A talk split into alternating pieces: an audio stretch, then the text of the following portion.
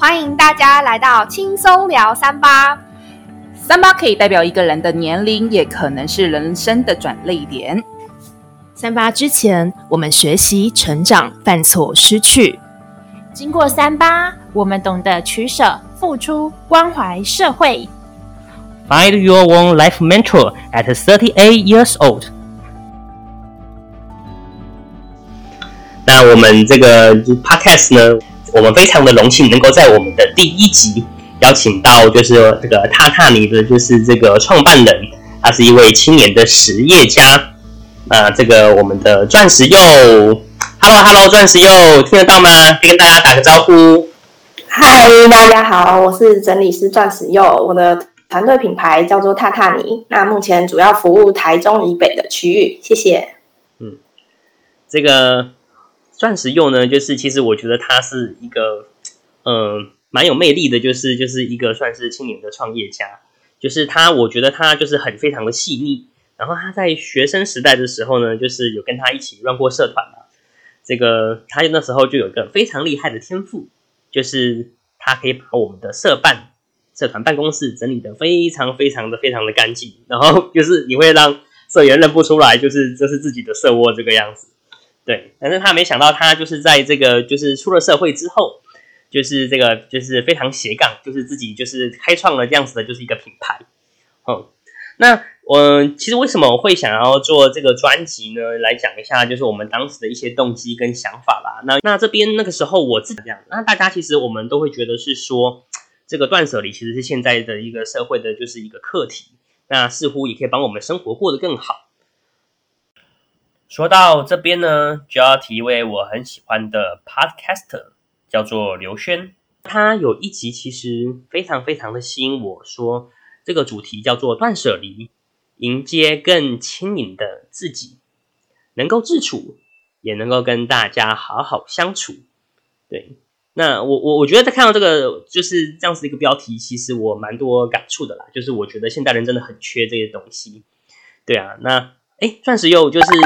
您觉得就是这个刚才讲到刘轩他这样子的，就是一个嗯断舍离的想法，就是你有什么回馈吗？我觉得确实断舍离会是现代人蛮重要的课题，这样，因为现代人其实物品拥有的太多，不像长辈那一代物质匮乏的年代，但我们这代人更需要的其实是专注在我们的人生的部分。对啊，但是因为整理师这个行业在台湾还是个蛮新兴的行业，大部分人都不知道整理服务是什么。其实一般来说，整理师是会根据你的生活习惯啊、家庭成员，那把你这个空间的物品都把它分类好，然后整整齐齐的摆放在呃适合的位置上。但我自己的话呢，就跟这个刘轩的想法很像，就是我会期许自己不只是物品的整理师。更是人生的整理师，所以，呃，即便我跟客户可能这一生只会接触到这几个小时，但是我会很注重跟他的对话，跟他的分享。那希望在这几个小时里面，我不只让他拥有一个整齐的家，而是真正的影响到他，呃，对物品的价值观啊，或者是甚至对人生有的体悟，这样子。这个格局，我觉得真的是很棒。是好奇，就是想，就是问一下说，当初就是怎么会，呃，是看了什么，就是有什么启发吗？或者是说有没有听了谁的，就是分享，还是哪一支影片，就是可以让钻石又，就是哎，有这样子的一个动力跟动机，可以去做，就是这样子的。嗯，可能是一个慢慢的过过程啦，就是应该不是说突然就受到什么启发这样子。但因为我本身从小就真的还蛮喜欢整理或者是打扫，那我就会觉得说这个呃，可以算是我的天分，也是我的兴趣的这个事情呢。就是如果它能够帮助到别人，然后又能成为职业的话，会真的很好。那以前我是不知道。有整理师这个行业，那大概是呃陆陆续续一直有在关注一些呃大家应该都知道的一些极简 YouTuber，像是莫阳啊，还是呃 Blair 啊这种呃台湾比较有名的整理师。那慢慢看，慢慢看之后才知道，哎，其实有整理师这个行业。那也有一些前辈有在开整理师的呃培训课程，所以我就有去参加了。之后，然后就呃决定要创品牌，因为我希望就是呃做一个，就我的品牌跟别人不太一样，是我真的很希望可以帮助到这个客户的一生，然后真的让他由内而外的不同这样子。刚才刚才就是钻石有分享到，就是其实很多就是整理师会在 YouTube 上分享他们的就是一些看法，然后还有就是说他们怎么样去就是帮助人，就是可以过更好、更高品质的，就是这样子的一个生活。相信现在就是这个很多人 买一些东西，然后有时候又会想要断舍离。哎，Freya 是不是？哎，你是不是也有类似的经验呢、啊？我印象当中你不是都会看到一些 YouTube。我觉得现在的那个，不管你在社群媒体 Facebook 或 Instagram，我们太受一些，比如说 KOL 或是之类，嗯，完美的穿搭，对，就是很吸引我们一般时下的年轻人。虽然我自诩为自己是科技人，可是我很容易脑波弱，就会被，就是会被呃引诱去买衣服。我真的不夸张，可能一个月我会买一一到两万的衣服。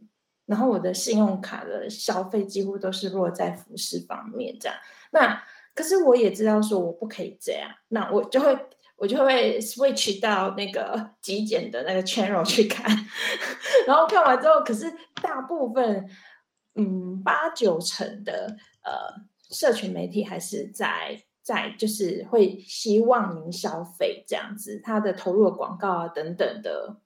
或是请网美啊去做这个行销的这样的手段，都是会一直让我们其实很不知不觉就是落入这个消费的陷阱里面。那其实我们真的也很痛苦，就是每次看到账单的时候，也会觉得啊，怎么又花钱了，而且又是花在同一类上，就是衣服啊这些，让自己。想要变得更好，这样子，当然就会有人说啊，你花的也没有错啊，你只是把钱变成你想要的样子。那你想要样子，就是让你变得更美丽，这也就应该要花的这样子。那但是你也知道说，其实，嗯、你也不需要这么多，老实讲，对。那解忧也是今天也很想听听看您对于说，诶，这种问题的人该怎么去。解决这样，如果你遇到这样的客户，你为什么又爱购物又爱断舍离？吼，就是真的是听起来虽然很矛盾，但是这个问题其实是很多人问题。我觉得 Freya 就是这个问题真的很好。那呃，至于要怎么解决这个问题呢？我觉得呃，首先其实东西有进有出，我觉得就已经是很好了。就是呃。我不晓得你有没有啦，但如果有进也有出，就是代表你有在定期的审视你的物品，就是你有把你的物品就是放在心上，然后随时去看看它，嗯、有没有被你使用啊，或者是你现在喜不喜欢它？那我们把没有在使用的物品捐给更需要的人，其实都比放在角落积灰尘来得好。这样，但是如果你真的就只有购物，只有进而没有出的话，那你想要所谓的想要断舍离，可能只停在想要而没有行动的话，其实我觉得可能你不是真心的想要舍弃物品。有时候我们只看到问题的表面，没有去看到它更深层的原因。你可以去想一下，说是不是其实是有其他人给你压力啊，或者是你有一些对未来的向往，导致你想要断舍离。就譬如说，你想要打造一个简约的家，让朋友来做客的时候就觉得很有面子啊，或者是你担心家里乱糟糟的会被老公还是被婆婆认为你不是一个好的家庭主妇这样。那这个时候，我觉得其实断舍离就有点不是初衷了，就变成是一个压力这样子。那这种这种是就是不是自己想要的东西，通常都需要很大的自制力。就有点像你，呃，早上 起不来，但是如果今天要上班，你就起得来。但这种强求的，其实就是不快乐，然后也不长久。所以，其实我我会建议大家，吼，就是你可以先去想一下，你想要断舍离的原因。像 Freya 可能是觉得，哎，花太多钱嘛。那有的人可能其实是呃有有被别人逼着啊，像我刚刚提到的，可能是老公婆婆逼着你要断舍离等等的。那可能先去处理这一块，不管是人际上还是财务上的这一块，先先去感受一下真正给你压力的是什么原因。像如果是财务方面的话，那那变成说这个才是你真正的原因嘛。所以等于说，呃，其实你更重要的可能不是出，因为你是要阻止自己继续花钱，所以其实你应该专注在的是断，就是不要再进了这样子。所以，呃，其实这一块的话，真的不是很容易，因为就是我都会拿小朋友举例，就是今天你拿小朋友的玩具啊，问他说你想要丢掉还是要留？他百分之百会回你说他要留，没错，因为是要留。对，为什么？为什么？为什么？哦，没有啊，就是对他来讲都想要啊。对，小朋友对啊，丢掉对他没有任何的好处，他感受不到，因为他没有那些刚刚我讲的那些压力，那些金钱的压力或是家人给的压力，他都感受不到。那他当然只会享受到拥有的快乐，所以他一定会说他要留。或者是一个新的玩具啊，带他去玩具店，问他要哪一个啊，他就会说我全都要，因为他可以做选择。对，所以他就觉得能够拥有绝对是好的。其实这真的很正常，因为你看这个世界就是在熵增嘛，所以我觉得我们自己也会都想要越来越多这样。所以其实到最后啊，我觉得，嗯、呃。毕竟吼，每个人家里的空间有限，我们不是大富豪，没有住在大豪宅，所以其实鱼与熊掌不能兼得啊。我们常常也说，空间跟物品也是不能兼得的。所以其实你可能要去想一下，你真正想要的是什么。如果说你要断掉的是这个呃财务的流失，对，那可能你要先从，其实第一步开始，第一步是最重要的，你就先。试着去面对你所有的物品，然后一件一件的去看它，真的要一件一件哦，不夸张。你要把你所有的东西都翻出来，虽然听起来很残忍，但是你就要把它全部放到地板上，然后一件一件的去审视它，嗯、去感受它。就是，诶，当初我怎么会买这件衣服？我现在还喜欢它吗？如果你再给我。重新买它，我会用多少价值去买它？你就可以问同一件衣服问十个问题，问完之后，你就会跟他，你可以更了解自己挑选物品的一些原则，或者是你会喜欢怎样的衣服？你会发现，哎，可能你总是觉得点点很漂亮，可是你的点点衣服从有穿，或是不是其实因为你根本不适合点点，你每次点点的衣服穿在身上，你照镜子就觉得天哪好丑，所以你又放了回去这样。所以当你一件一件去看的时候，就是数量到了一个程度之后，其实你会很了解自己适合怎么样的衣服。那以后你就会呃可以真正的去购物到你需要。跟你喜欢的衣服，而不会去买到一些买回来就放着的那一种衣服，那自然而然就有省到钱。这样可以再请教一个问题，我是那种比如说好，我觉得点点很漂亮，然后自己穿也觉得很棒，然后之后我就会买一系列的点点衣服，或是包色，嗯，真的真的就是哎，这个剪裁很好，那我就想要包色，对，但是我觉得就是。有时候你买了也是放在那边，这样。嗯，对。那如果你觉得很漂亮又很好，为什么会放着呢？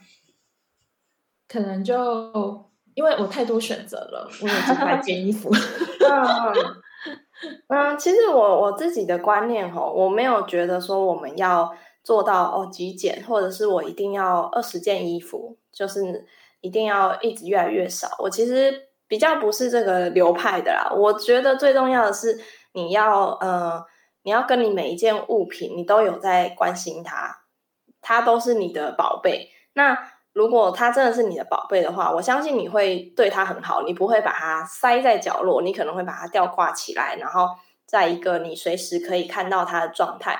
那这样你可以看到它，然后你有在关心它，我觉得其实。可能衣服太多，两个月才轮轮轮得到它，但也没关系，至少你有记得它，你总总有一天你有穿到它，我就觉得这其实就是一件好事。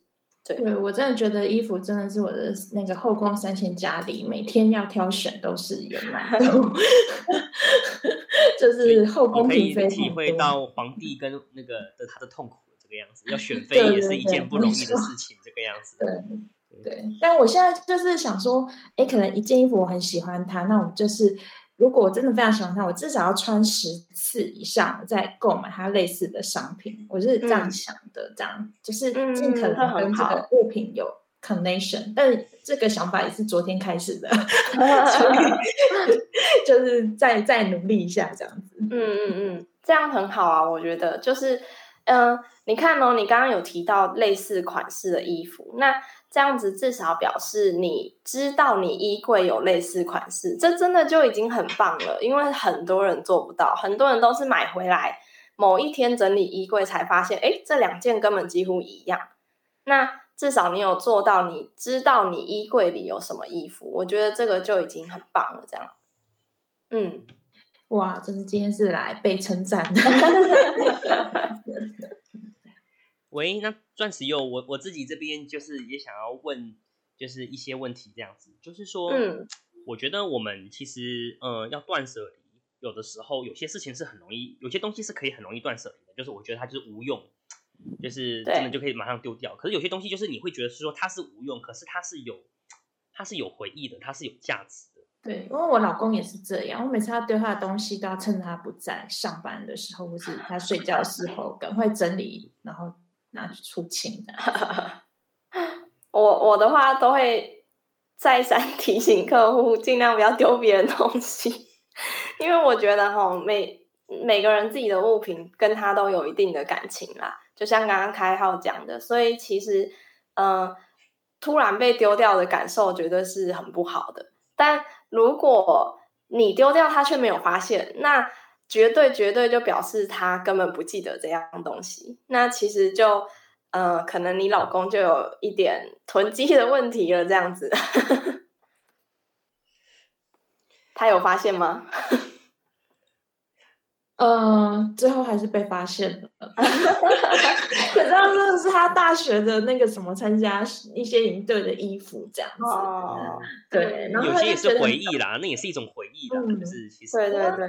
那时候我还有帮，就是我婆婆跟我一起联手，帮她整理一些国高中的所有的那种 journal，就是呃学校啊写的日记那一些的，就周记等等的这样子，真的是美好的回忆啦，嗯、就是他的 青春的历程。可是就真的。嗯嗯，家里真的空间有限，有时候真的还是不得已，就是还是得出钱这样。对对对，所以其实就是要沟通啦。我还是会建议你让他自己面对，因为那是他的物品。然后我们每个人在经历断舍离这件事的时候，才会真正的呃打进心里面。你就会觉得天哪，我今天为了我的空间，我要丢掉这个我花了三万块买的东西。假设好了。那他心里就会有很大的不平衡呐、但是当他亲亲自经历这个过程之后，其实他未来在他消费、在他购物的时候，他就会再多想几秒钟。真的有差，一定有差。就是当你开始丢东西的时候，你对物执着就会降低，然后你会更审慎的去挑选物品。对，然后刚刚提到回忆类啊，我觉得其实。这真的也是很很重要的问题，因为太多人最丢不掉的就是回忆类这样子。那回忆的话，我自己会建议哈，嗯，我们不用一步到位，就是其实这都是很需要长时间去练习的一个动作。你可以先从最容易丢掉的是什么吼，就是嗯，像朋友送你的卡片。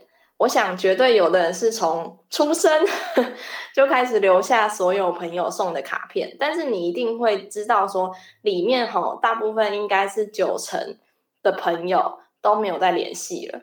那其实没有再联系的朋友，嗯、基本上他跟你的人生就已经分分开了嘛。那我会觉得说，其实他送你的礼物就没有必要留着了，不管是礼物还是卡片，可能可以，这可以先从这一步开始，就是这会比较容易一点。那至于后面其他的一些好朋友送的东西啊，家人、朋友、情人送的东西，我觉得这些可以吼，嗯、第一个是提高它的价值，我等下可以嗯、分享另一个故事。那第二个是说，嗯、你可以把它电子化。因为电子化不完全不占空间，它就只存在硬碟里面，所以我们可以呃跟他呃看，是帮他拍个美美的照片啊，或者是卡片类的，可能可以拿去扫描。那你如果要跟他合照，那可能更有意义，就是 你就可以跟他合照这样子。然后这个东西你跟他说谢谢，然后感谢这位朋友，其实你就可以把它。呃，送进垃圾桶，虽然有点残忍啊，但是其实，嗯、呃，我觉得我相信那个朋友在送你这个礼物，只是他当下在你生日这一天，希望你感受到这个喜悦，所以其实这个回忆不一定要靠物品本身，这个回忆其实一直都在我们心里，这样子。嗯，我觉得这蛮难做到的，对，真的是蛮难的，嗯、需要时间。我同事会送我娃娃，从这么大我都还有收到娃娃。可是你就觉得哇，这是一个心意，然后丢了会不会就觉得，嗯，好像丢了别人的一个诚意，就会觉得不好意思。弗雷亚感情太丰富了。嗯，那你送别人，你会希望他被这个物品执着吗？应该大部分是不希望吧。这样我觉得应该成熟的人都不会这样。嗯，对啊，所以我相信他会，他不会在意的，真的这样子。对对对，只要你就是有珍惜他对你的这份心意就好了。理解理解，嗯。那那个钻石用啊，就是你刚才讲到是说你要跟我们分享说怎么样子可以让那个物品就是可以提升它的价值。哦，对对对，我好期待就是这是怎么样做到这样子，对哦。嗯。哦，这个故事其实是我帮我大姐整理房间这样。那我大姐她就是工作很忙，这样就是整天十几个小时都在工作，所以我就决定去帮她好好的整理家里，让她呃回家睡觉的时候可以有一个整齐的家、漂亮的家，可以好好休息这样。所以我就去帮她整理之后，就发现诶，她有一箱。它其实东西不多，但是它就是有一箱杂物这样，然后我就把它一个一个翻出来，因为在整理师的观念里面是不能有杂物箱的，因为没有任何东西是杂物，它一定可以被分类，所以这一箱东西务必要处理掉，我就把它一样一样的拿出来给他看，这样子，那就发现里面有一个夹链袋，就是那种最怂的夹链袋，上面还有一条红边的那一种，然后里面呢放了一颗。狗毛擦就是用羊毛毡的方式擦成的一颗毛球，这样子。那我一看我就知道，哎，那是我们家养了十几年的狗狗，就是它叫 Lucky，就是它的毛这样。因为当初其实就是我们一起帮它梳毛，一起擦的这样。那我就跟他说，就是你不会觉得，哦，其实我拿出来的时候，他也很惊讶，因为他根本忘记放在那了。然后我我们那只我们家那只 Lucky 啊，它其实跟了我们十三十四年，然后在前年往生的，这样就是它最开始是呃大姐在花莲念书的时候养的狗狗，就是也也是养了好几年，然后后来工作之后才带回我们老家这样子。那所以大姐跟他是感情，全家跟他感情最深的。他就是以前常常在花莲带着他到处玩啊，然后抱着他睡觉啊等等。然后当然他也是把家里破坏的一无，就是都没有完好的地方这样。那他跟他感情那么好，其实当初狗狗往生的时候，他也是非常难过。然后我就说，那你要不要干脆把这个他唯一遗留下来的物品，让他嗯。有更大的价值，这样子，因为它如果只是被放在夹链袋里，然后丢在杂物箱阴暗潮湿的角落，我会觉得很可惜啦。就是我们可以，就是让它变成一个更有意义的纪念品，这样。所以我就请我，嗯、学艺术的四姐去帮他画了一张他跟 Lucky 合照的插画，这样。然后画好了之后，把它裱在那个 IKEA 的相框里面。那那个 IKEA 是有一点厚度的相框，所以我就可以把毛球也放在里面，然后这样子就变成一副哎很漂亮的纪念品，然后把它挂在他大姐的房间墙上这样。然后他因为这个是一个惊喜，我没有跟他讲，所以他看到的时候，他真的是。几乎就要落泪了，对，对他真的几乎就要落泪了。这样，他说这个大概是他就是这这几年收到最有意义的礼物了。然后我听到就很开心，这样就是我觉得可以让呃狗狗跟我们的感情靠这种方式可以更延续下去，然后而且可以呃真正的让他每天都可以看到，每天都可以回忆这样。嗯，他蛮感动的，对。啊，就是其实大家可以更珍视这些。既然你决定要把这个呃回忆的物品留下来了，你应该要让它更更好看，或者是更更有价值一点，这样子。嗯，就是从刚才就是钻石柚的分享，还有就是像 Freya，还有就是其他伙伴的一些体会，我真的觉得就是这个，其实我觉得人人好像。都应该要学习尝试当个整理师，因为我觉得我们真的太多东西是要去，你要去沉淀，然后你要去检视自己的状态。然后我刚刚发现钻石又就是，我觉得整理师有一个很强大的功能，就是我觉得他的观察力都很惊人，就是你会去了解到自己的喜恶到底是什么，就是你对于这件事情物品每个物品你的看法是什么，你在不在意这样子？对，就是。我会觉得好像每个人都要尝试去学这些东西，不知道钻石有，你觉得这样子的想法什么样子？嗯，真的，我真的觉得每一个人都一定要学会整理。嗯、那其实我常常说，哈，就是在整理收纳里面呢、啊，这这几个步骤，其实最重要的步骤是筛选。那筛选这个步骤啊，就是。你会发现整理师几乎帮不上你的忙，顶多给你一些建议这样子。所以其实这一块是要靠客户自己去，呃，自己去解决。因为毕竟物品是你的物品，只有你可以决定你要不要留下它。所以，嗯、整理师说真的啦，整理师能做到的就是教你一些整理收纳的技巧。但是其实更重要的是你自己，你。呃，整理师陪着你去筛选这些物品的时候，这个过程才是最重要的。所以，呃，这真的算是整理这个服务蛮特别的地方。因为一般的服务啊，很多都不需要客户在场。譬如说清洁服务，可能他你就钥匙家门钥匙给他，然后两个小时后他就帮你打扫好了。可是我们会要求客户一定要在场，因为其实这个过程你绝对要经历过，你才真的有学到这样子。嗯，这样，这个就是大家有觉得很心动吗？各位 audience，我觉得，我觉得那时候 Joy 陪我断舍离的时候，他就直接说这个丢，这个丢，就这样果断这样子。我觉得，如果你是一个不是很明确果断的人，真的需要这种朋友，这样对。嗯，其实。我那时候看到那个钻石就他们的那个榻榻米的，就是就是他们的一些呃宣传的，就是一些的一些呃设计啦，上面有提到是说，其实这个整理其实是是一个蛮疗愈的一个时光啊。那我们也期许就是我们所有的就是这个好朋友，就是说哎，大家都可以有这样子的，就是一个机会，更加了解就是自己。那就是这个有需要 榻榻米服务的，就是也请大家关注，就是他们的就是这个粉砖。那有任何的需求，就是可以直接跟钻石柚本人就是来联络这个样子。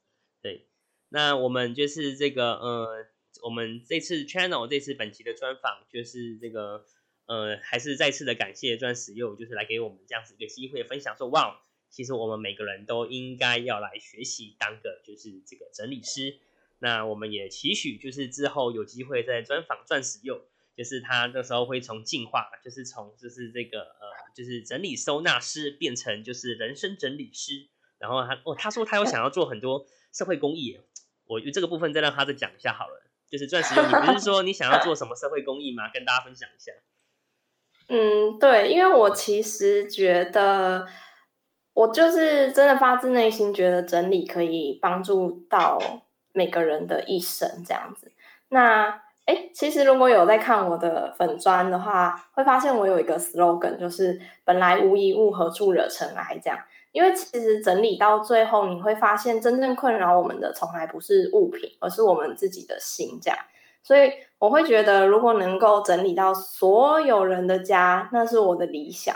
但是呃，其实这整理服务啊，就是在台湾目前还是算比较高档一点的服务，就是可能时薪都要六百起跳，甚至有人开到一千八都有。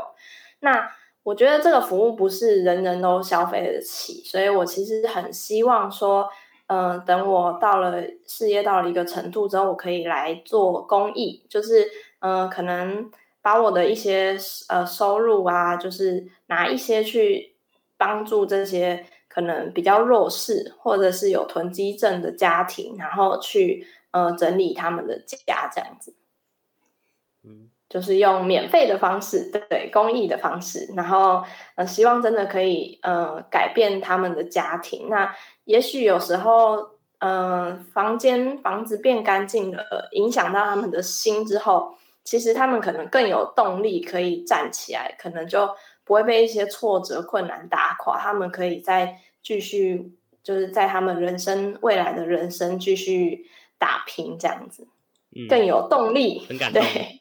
我我觉得很需要，社会上真的很需要有人出来，就是做这件事情这个样子。因为我自己觉得，就是很多，因为自己本身也当过就是智商中心的义工啦。